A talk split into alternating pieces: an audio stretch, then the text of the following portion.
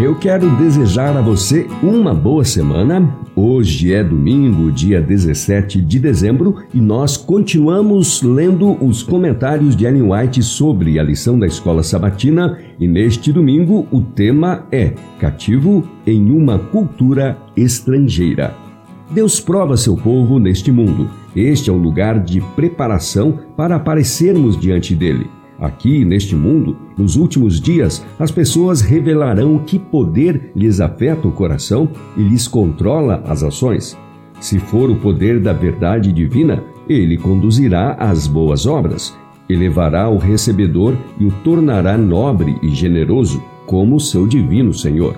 Em Jeremias 17:9 nós lemos: Enganoso é o coração, mais do que todas as coisas, e desesperadamente corrupto. Os que professam religião não estão dispostos a se examinarem intimamente para ver se permanecem na fé. É um temível fato que muitos estão se apoiando sobre falsas esperanças. Alguns se apoiam numa velha experiência que tiveram anos atrás, mas quando chega o tempo de provar o coração, quando todos precisam ter uma experiência diária, eles não têm nada a dizer. Pensam que uma mera profissão da verdade os salvará. Quando eles vencerem os pecados que Deus odeia, Jesus entrará e ceará com eles, e eles com ele. Apocalipse 3:20. Obterão divina força de Cristo então e crescerão nele, sendo capazes de dizer em santo triunfo: Graças a Deus que nos dá a vitória por meio de nosso Senhor Jesus Cristo. 1 Coríntios 1557. Os jovens devem se colocar em condições em que seu coração seja inteiramente do Senhor, em que estejam honrando a Deus com suas forças. Ele os honrará então, dando-lhes conhecimento e sabedoria. Assim fez Daniel nas cortes de Babilônia, ficando fiel ao princípio entre a corrupção pagã.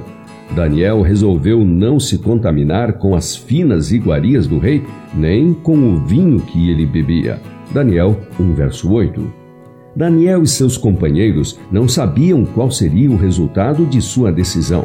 Não sabiam, mas isso lhes custaria a vida. No entanto, resolveram seguir o caminho direito da estrita temperança, mesmo na corte da imoral Babilônia.